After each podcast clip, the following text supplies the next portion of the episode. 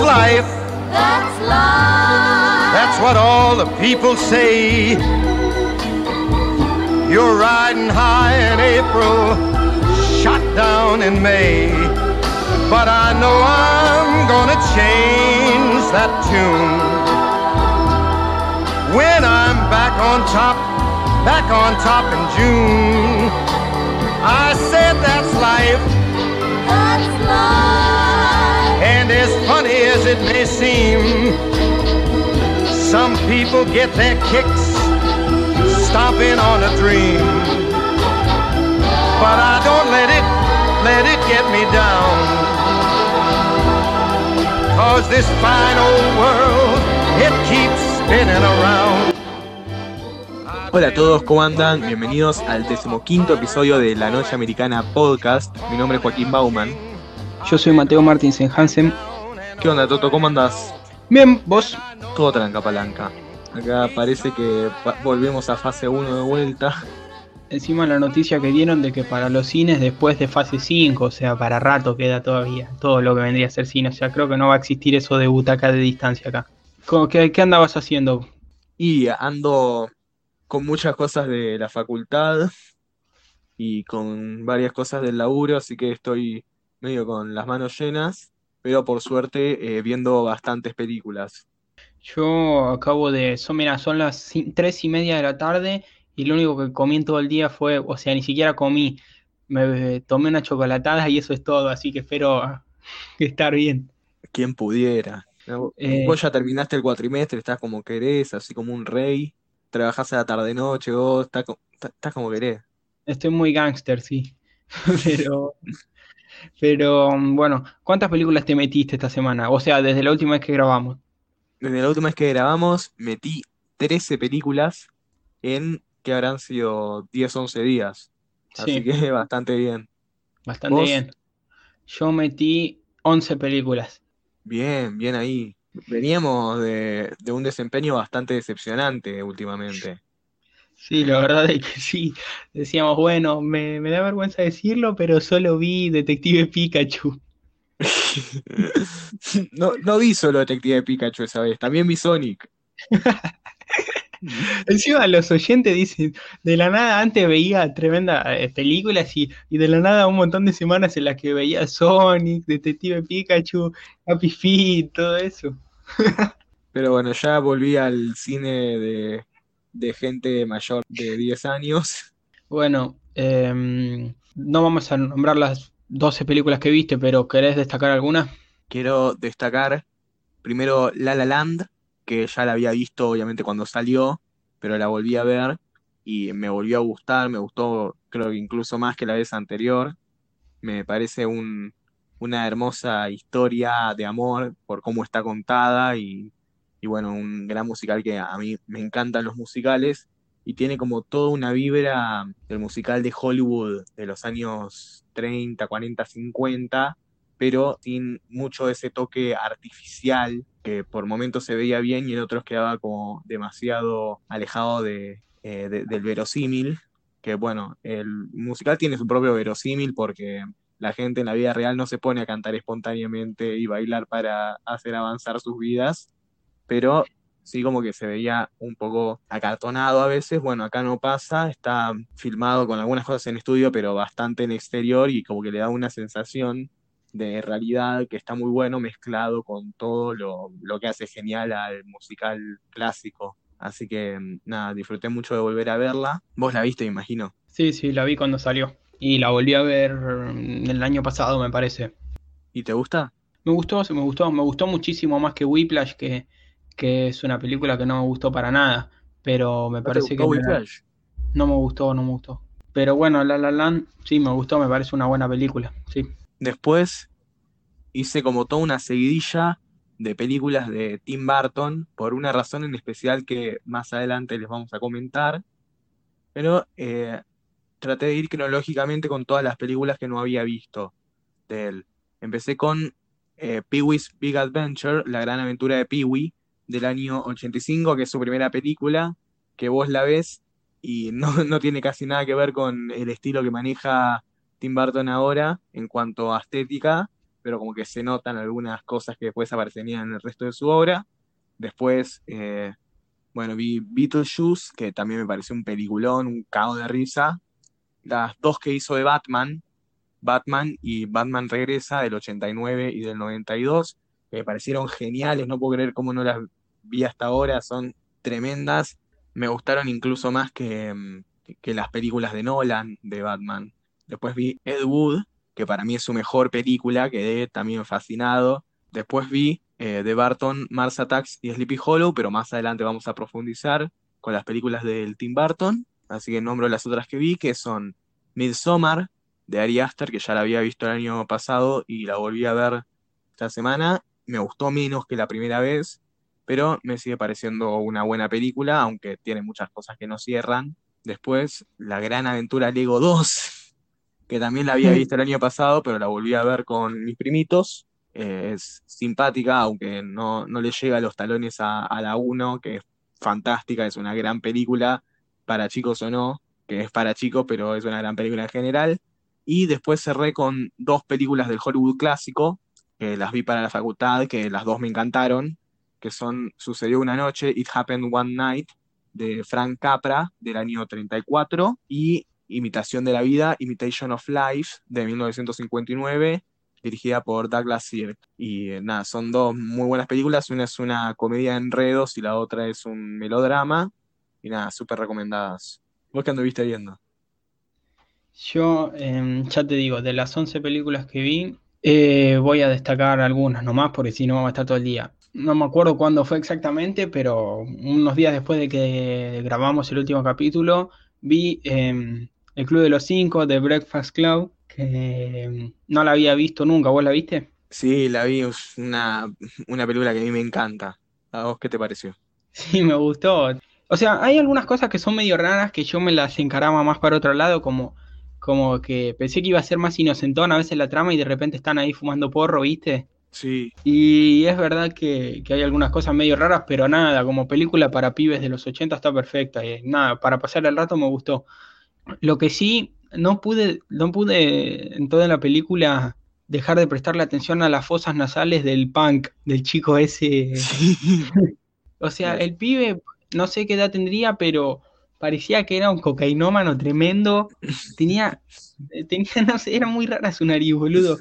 Pero bueno, después continué con otras películas y quiero destacar una película que yo sé que vos odias y todo. Yo no la había visto nunca. Y, entonces dije, voy a predicar con el ejemplo de lo que dijimos en Buscando Leones en Tierra del Fuego. Y aunque me digan que es mala una película, la voy a ver. Y un poco la vi con mala onda porque, porque ya vos me lo habías dicho 20 mil veces que, que, que, bueno, que tu odio hacia ella. Y yo no la había visto nunca. Estamos hablando de Green Book. No es que la Pero- odio, no la odio. Ok. El, el tema es que yo la vi y la película sacando todo lo que pasó en los Oscar y todo, y todo, todo lo que después pasó con la película, la película en sí no me parece una mala película.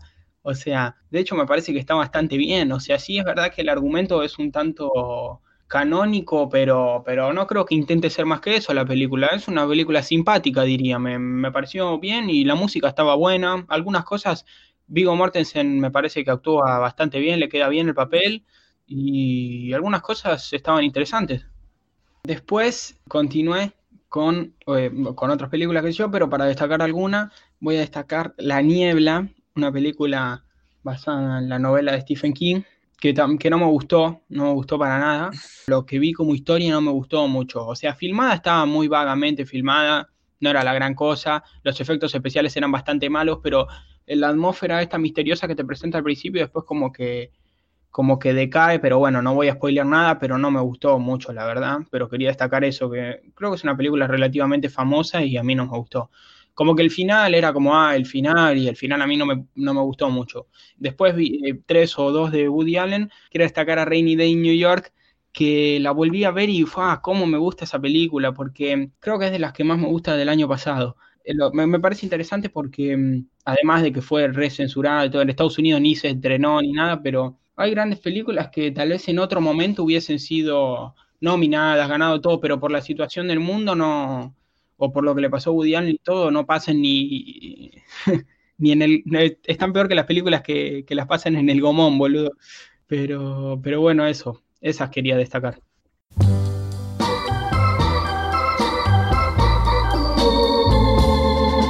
Bien, y la película que nos trae a este episodio hoy es El Rey de la Comedia de Martin Scorsese, pero no solo vamos a hablar de, de ella, sino la vamos a hablar en relación a Joker de 2019, una película que toma mucho, por no decir roba descaradamente, del Rey de la Comedia, tanto que podríamos discutir la posibilidad de que, de que se puede llamar remake.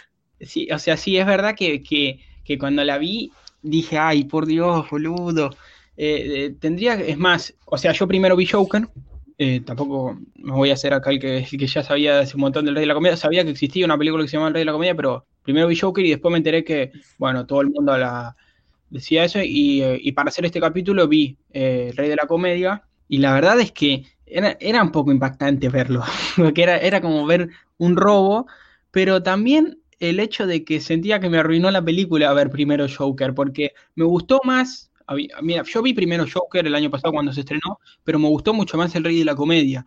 Y también yo creo que me, me hubiese gustado el doble si hubiese visto directamente primero El Rey de la Comedia y, y después eh, Joker, porque también me arruinó un poco, eh, o sea, todavía no entramos en spoilers, así que no voy a decir nada, pero estaba todo el tiempo como diciendo, ah, se parece tanto a la primera parte que el desenlace va a ser similar al de Joker, porque si ya se robaron esto, y, y bueno, no sé, estaba como todo el tiempo haciendo las comparaciones con el Joker y no la pude disfrutar tanto como película, pero sí, no sé si es una remake o no, pero es verdad que hay muchas cosas que son directamente lo mismo, no le cambiaste nada, entonces robo, remake, como le quieran llamar, hay cosas que son literalmente iguales.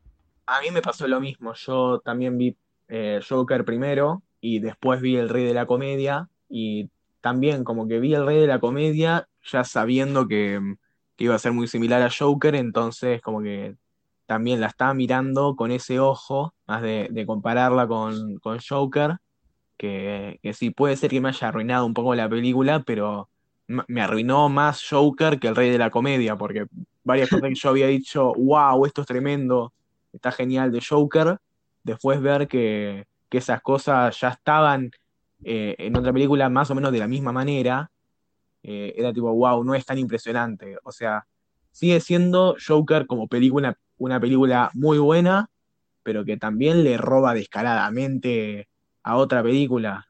Yo no estoy, no, no soy de las personas que están profundamente en contra de todo lo que es copiado o homenajeado o, o rehecho, porque me parece que siempre se le puede agregar algo nuevo y, y las películas eh, son películas de por sí y se tienen que juzgar por lo que son y no tanto en relación a otras. O sea, sí es re útil compararla con otras, que es lo que vamos a hacer a otra, a- ahora, pero no me parece que una película sea necesariamente más o menos porque sea más o menos original, ¿no? Eh, hay un dicho que es, los buenos inventan y los grandes roban, o algo del estilo. Y como hablábamos en, en episodios anteriores, eh, no me acuerdo precisamente cuál, creo que en el de Once Upon a Time in Hollywood, el cine hoy en día, eh, el cine lo, lo que se llama posmoderno, con autores como Spielberg o, eh, o Tarantino, que son los mayores exponentes, pero todos los directores modernos más o menos, actuales más bien dicho, son posmodernos porque nadie inventa nada hoy en día. Todo lo que se, se hace es, eh, eh, ya se hizo antes, pero la novedad es cómo se agarra todo lo que, lo que estuvo antes para hacer algo nuevo. Para mí, bueno, Edgar sí inventó cosas con Scott Pilgrim, ¿no?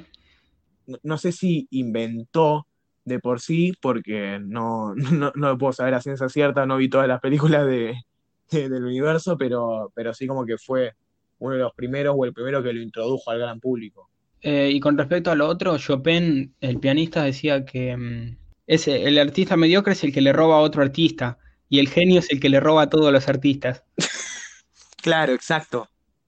Joker en ese sentido sería mediocre porque simplemente se limita al rey de la comedia y un poco a la manera de grabar de, en general de Scorsese, pero, pero, pero sí es verdad que, que digamos que Joker la podés separar en lo que es la parte copiada de, de King of Comedy y, Y la y parte podés- copiada del resto de la, de, de la filmografía de Scorsese. Sí.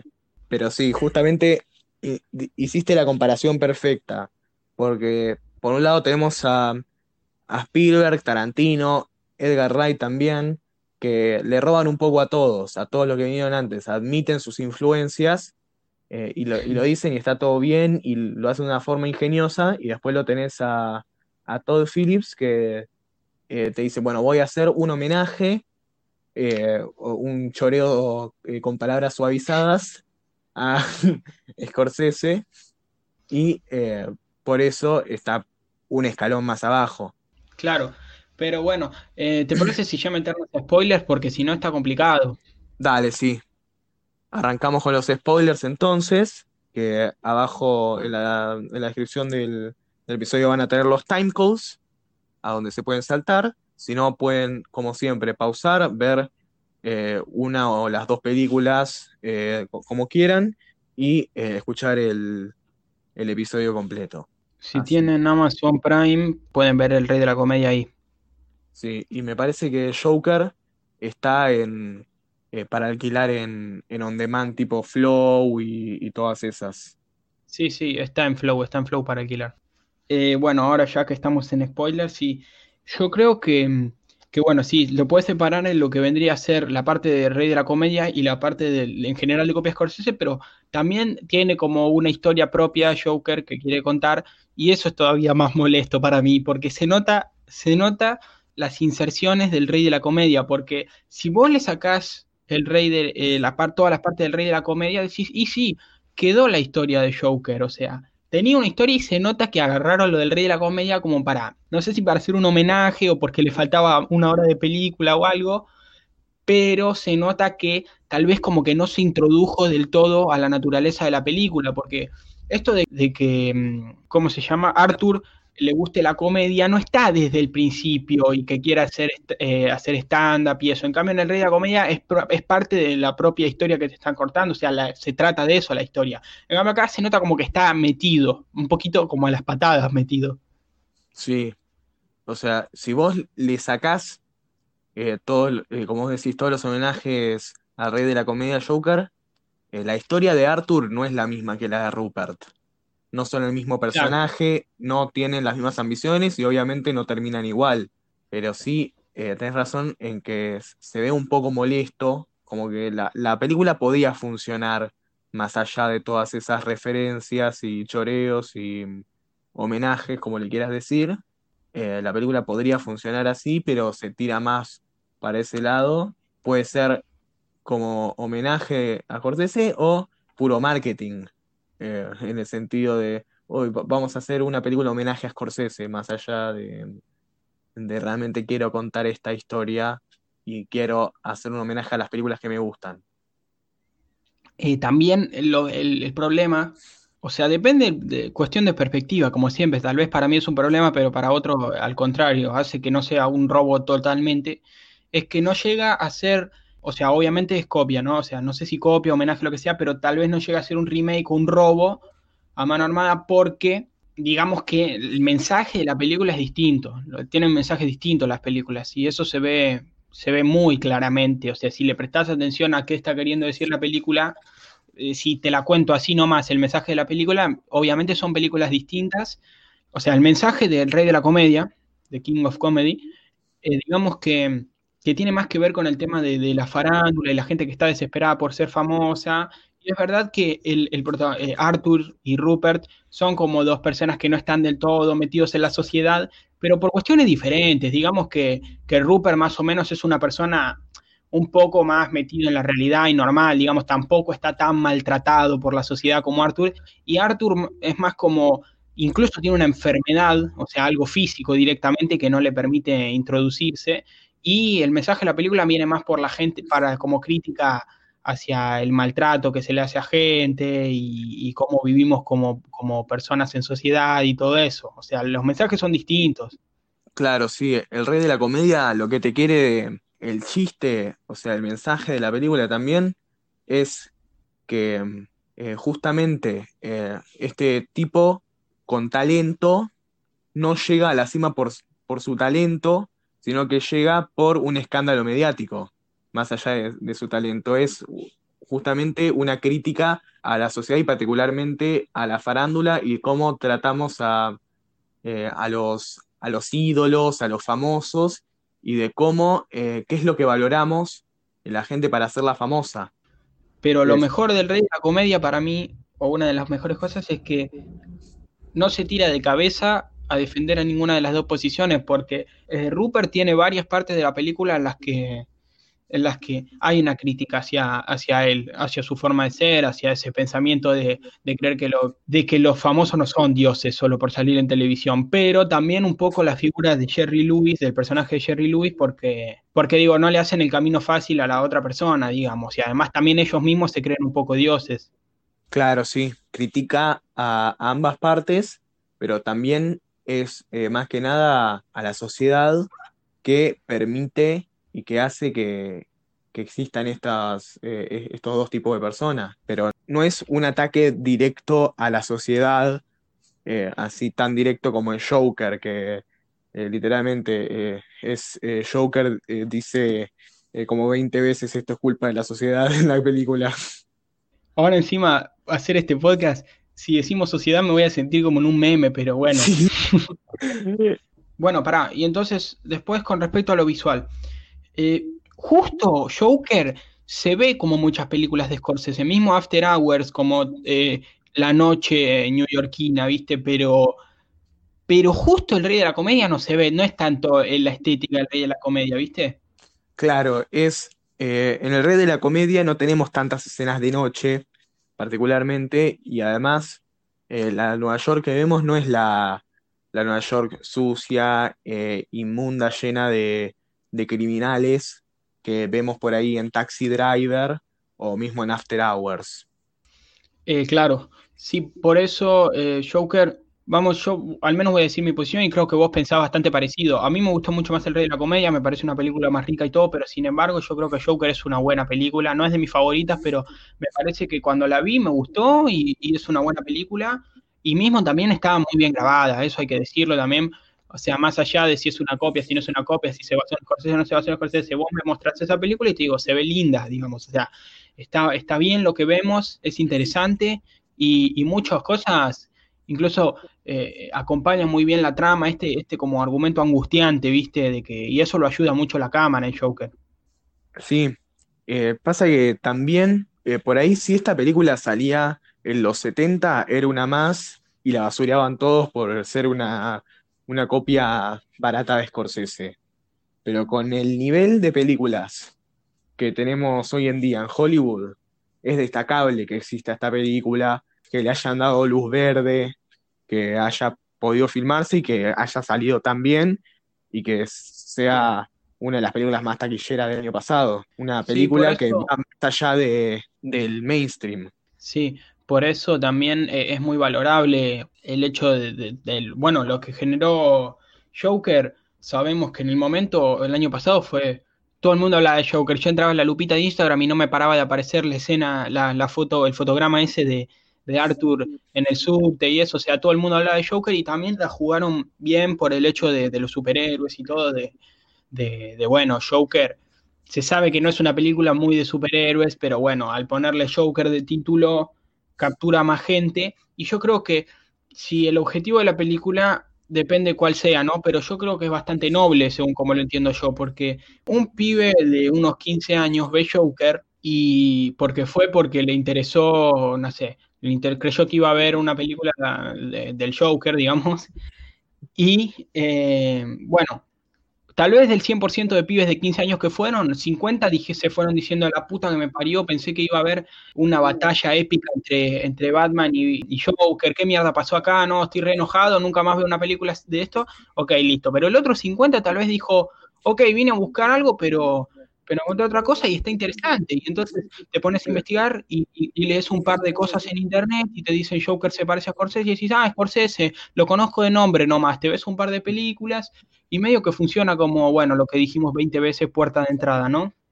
Claro, sí, eso es eh, súper valorable y me parece una gran estrategia para, para hacer que el público nuevo vea películas eh, distintas películas eh, así de, de los 70, eh, del nuevo Hollywood, un poco más, más autorales y más alejados a, al Hollywood cada vez más homogéneo que tenemos hoy en día con, con todo lo que es el cine de superhéroes. Me parece brillante como estrategia el hecho de que hayan agarrado un personaje icónico de las películas de superhéroes y con ese personaje hayan hecho una película que nada que ver, porque si vos a esa película le cambiás el nombre y le pones Arthur o cualquier otro nombre, y en vez de, Ciudad Gótica es Nueva York, que prácticamente es Nueva York, nada más que le dicen Ciudad Gótica, es prácticamente eh, una película que nada que ver con el, universo DC, con- nada que ver con los cómics.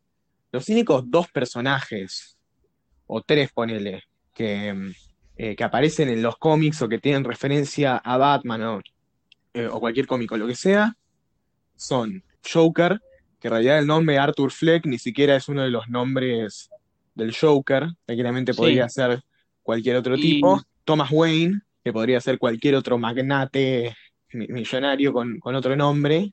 Y eh, bueno, el pequeño cameo de Bruce Wayne, que podría ser cualquier otro niño hijo de magnate. Pero de todos modos, sí, es verdad eso de, de- de Thomas Wayne, y obvio, pero yo creo que también eh, mínimamente como que te sube un poco la, la trama, ¿no? Porque, porque tal vez si le pones Arthur a la película, yo sacaría, ponerle a Bruce Wayne ni lo pondría, y Thomas Wayne, sí, podría ser cualquier otro magnate, pero también creo que cuando lo escribieron el guion deben haber dicho, che, tenemos que poner algo con respecto a Batman y, y ahí deben haber introducido el personaje. Digo, si la película se llamase Arthur, eh, tal vez yo como guionista directamente, no sé si hubiese puesto al magnate, ponía a otro, ot- ni siquiera un magnate, o sea, no sé, o sea, hicieron que la madre le haya hecho creer que era el padre, pero digo, no sé si era tan necesario, digo, lo ve un adulto de, de 55 años que nunca leyó Batman nunca. Y, y no sabes que Thomas, Thomas Wayne es el padre de Batman, ni sabes que Brad- de Batman se llama Bruce Wayne, ni nada, y yo creo que como que desencaja un poco igual eso. No sé si, si desencaja el personaje del magnate, pero sí el que vendría a ser Bruce Wayne. O sea, eso sí está solamente porque eh, para recordarle a la audiencia que es una película que, que ocurre en el universo de Batman. No tiene ninguna otra función. Y bueno, sí, en la escena final cuando, cuando matan a los padres de Batman. Esa escena podría no estar, es más una coda. También es algo, un inserto para poner, uh, sí, esto tiene que ver con Batman. Sí, pero le sube puntos el hecho de que sea de, de- de- que sea Thomas Wayne y todo lo de Batman. O sea, para mí está bien. Es muy noble la intención de Joker con respecto a, todo el cine que estamos viviendo y, también sabiendo que las películas que llenan salas son de superhéroes y son desastrosas por el hecho de que son vagas. O sea, directamente, bueno, como, como decimos siempre, no tienen corazón, digamos. O sea, yo las, las noto como una tomada de pelo hacia el cine. O sea, Scorsese directamente dijo que no eran cine. Yo creo que, que son cine, entretenimiento, pero, pero como de tomada de pelo, ni siquiera el, el mínimo respeto hacia el cine como arte. Sí, son, bueno, Scorsese las define como películas parque de diversiones, que para mí son eso, o sea, son el equivalente cinematográfico a, a Disneylandia. Eh, como dijo mm, eh, Ricky Gervais, eh, cuando eh, está yendo muy seguido Scorsese a los parques de diversiones y, y dijo, eh, él va a la parte de, chicos o a la de grandes, porque con la estatura no los deben dejar subir.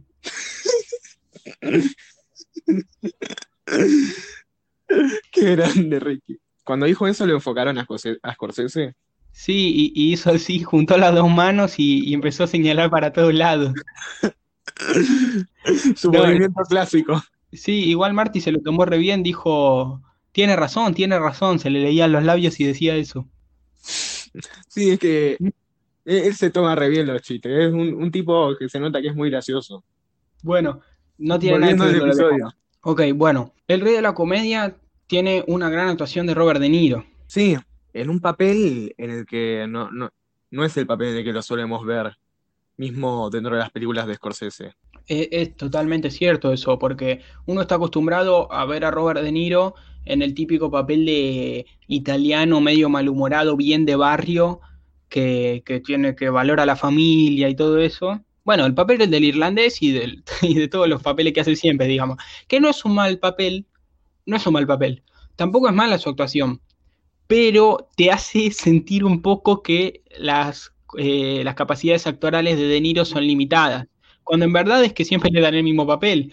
Y, incluso el papel le sale bien, pero como ya lo vimos 20 veces, te hace sentir eso. Pero ver este tipo de películas como que te hace darte cuenta de que De Niro es un gran actor porque a mí me parece de las mejores actuaciones que vi de, de, de, de Niro, sin duda, y de las mejores actuaciones que vi en general, porque es muy, es muy buena la actuación. Y mismo cuando te pones a ver, hizo papeles también muy diferentes. El papel que hace Jackie Brown es fantástico. Sí. Y mismo el, el papel que hace en, en eh, Conociendo a los padres de mi novia, del, del padre del padre malhumorado, del suegro, es buenísimo también.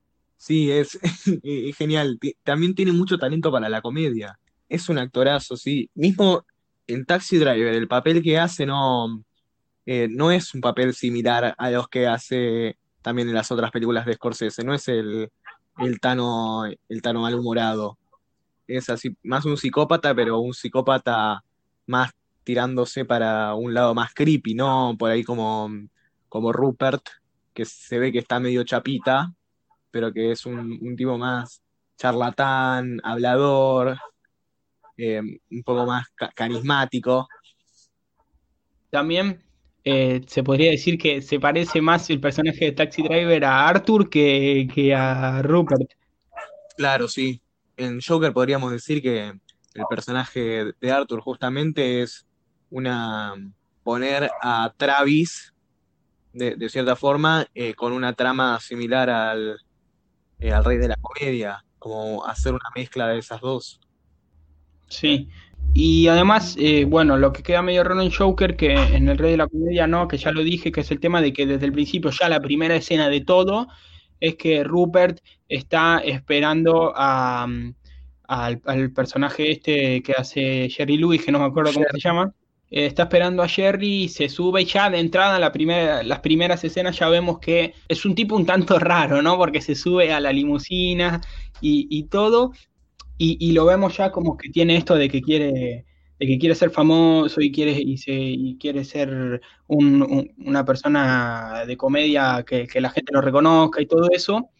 Y de entrada ya se, ya se plantea eso. En cambio, en Joker, lo primero que vemos ya es medio golpe bajo, ¿viste? Arranca con esto de, de- o sea, usa ya las fórmulas básicas del bullying, del tipo que está ahí eh, agitando un cartel y unos chiquillos malos le roban el cartel, lo persiguen y lo cagan a palos. Sí. Y la película arranca con eso, ¿viste? Ya las, comparando las primeras escenas, se podría decir que hablan de cosas diferentes, como dije antes, y también que va a fórmulas más sencillas, juega eh, Joker.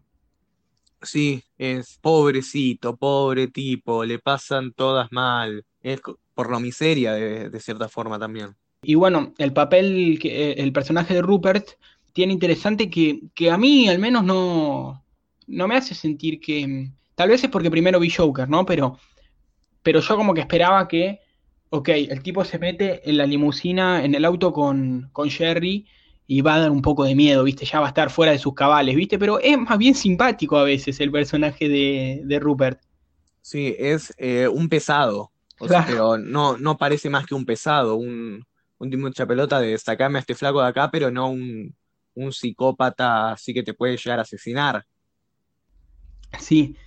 Y luego, eh, bueno, yo dije, ah, ok, tiene que ver con, se parece. Hasta ahí como que las similitudes no eran tan iguales, ¿no? Pero cuando todo, eh, ya cuando veo que, que Rupert vive con la vieja y, y finge esto de que, mm, de que, de que está charlando con, con, con Jerry, que eso quiero destacarlo porque es una, está muy bien en la película, o sea, tanto la actuación, todo, pero la idea de cómo está llevado a cabo está, está muy bien realizada de todos lados, del guion, de la actuación y de la dirección, eh, a, diferencia de Joker, ¿no? Porque la actuación que hace eh, Arthur, cuando digo actuación, hablo de adentro de, de la diégesis. Cuando la actuación que hace Arthur, digamos, ya la película está avanzada y tiene más que ver no con que él disfruta, sino más bien como que está pensando qué hacer cuando, cuando esté al aire. En cambio, Rupert lo hace más como casi con, en el momento en que imagina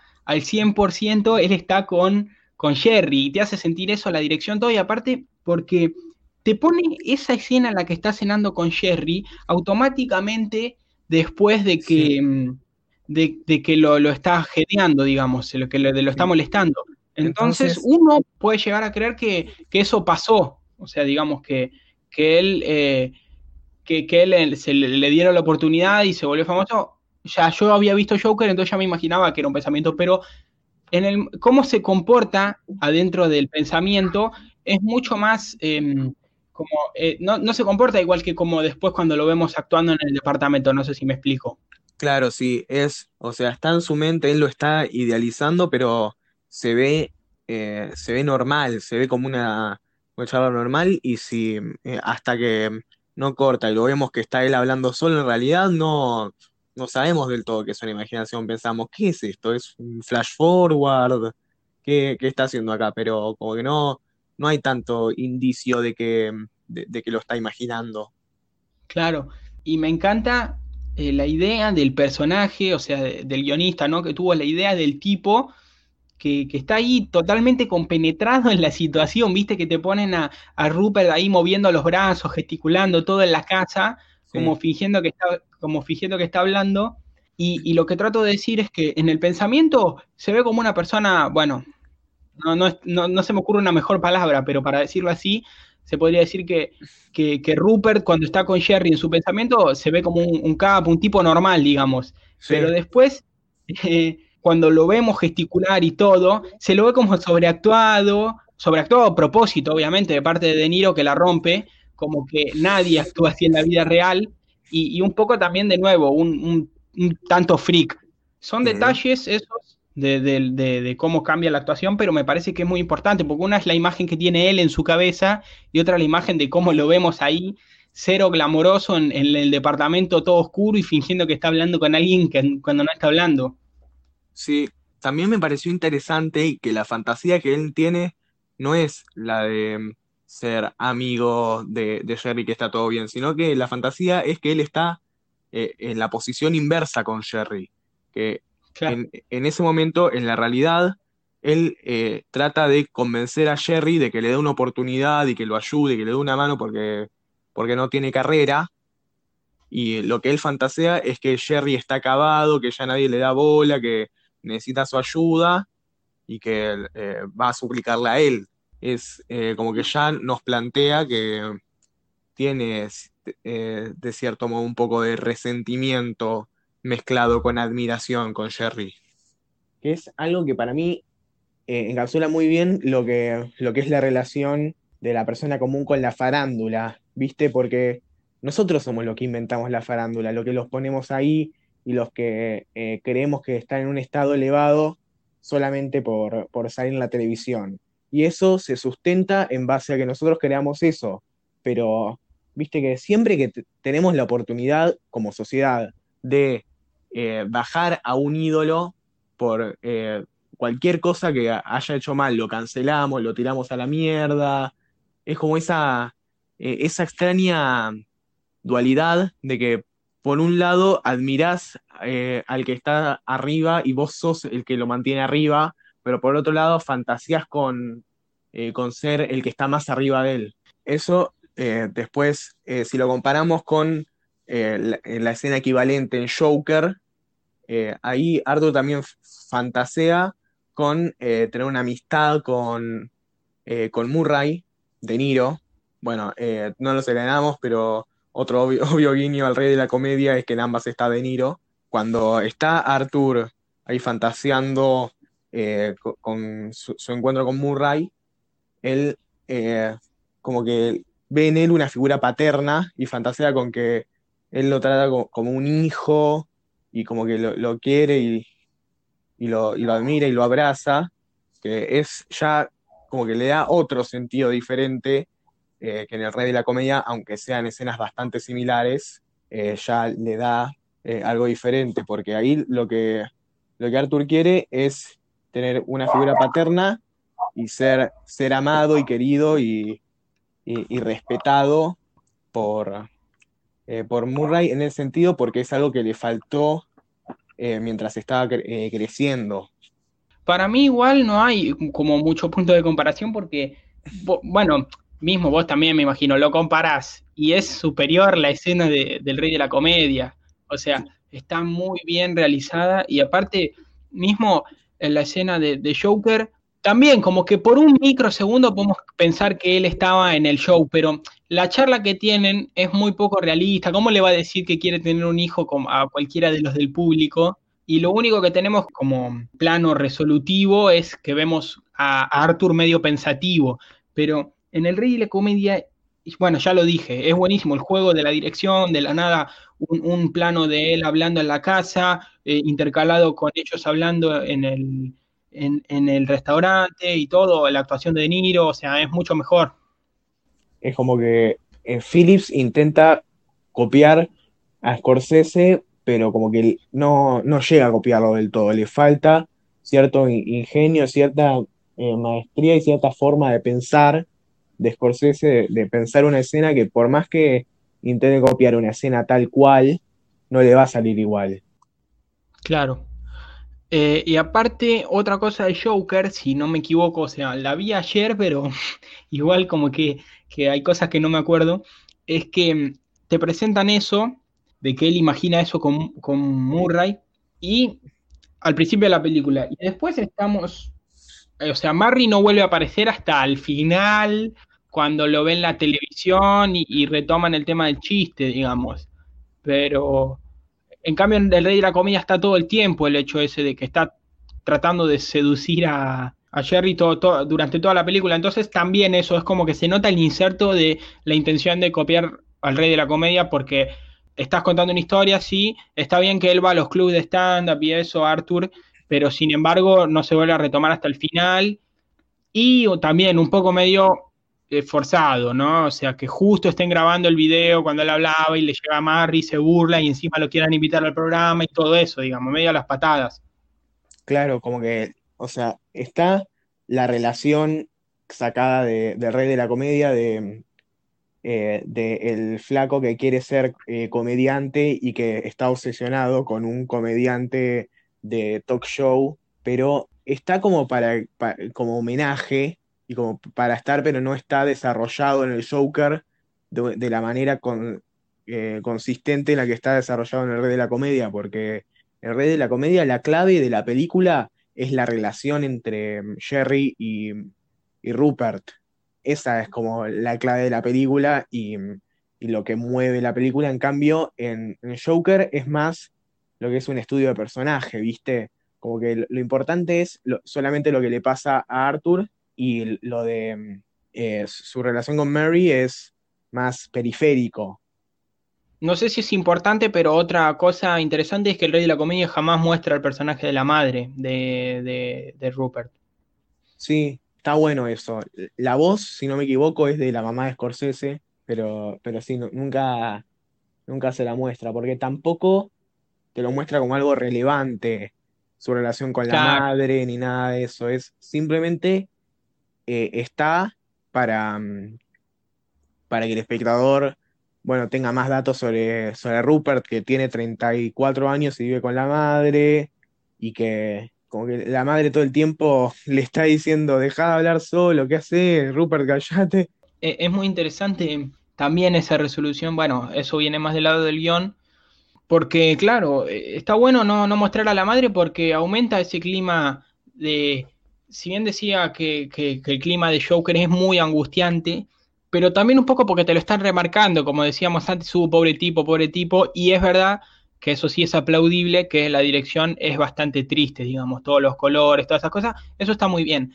Pero, sin embargo, hay partes en la vida de Rupert en las que uno puede llegar, no sé si a sentir pena, pero decir como, uh, va, qué vida, no desearía tener esta vida al 100%, digamos, porque está el tipo, lo ves ahí, un poco humillante ver a un tipo fingiendo que está en un programa con toda la musiquita, gritando en la casa a la noche, fingiendo como una situación de la que se aleja totalmente de su vida con 34 años encima, viviendo con la madre que le grita en la otra sala, es como todo medio feo, digamos, como algo que, que no es muy seductor. Y encima también el patetismo de un tipo de 34 años que, eh, cu- cuyo hobby es cazar eh, autógrafos, que eh, se rodea de toda esta gente de fanáticos locos que adoran a, eh, a, a estos tipos al punto de meterse en sus limusinas solamente porque son graciosos en televisión y como que eh, de estar ocho horas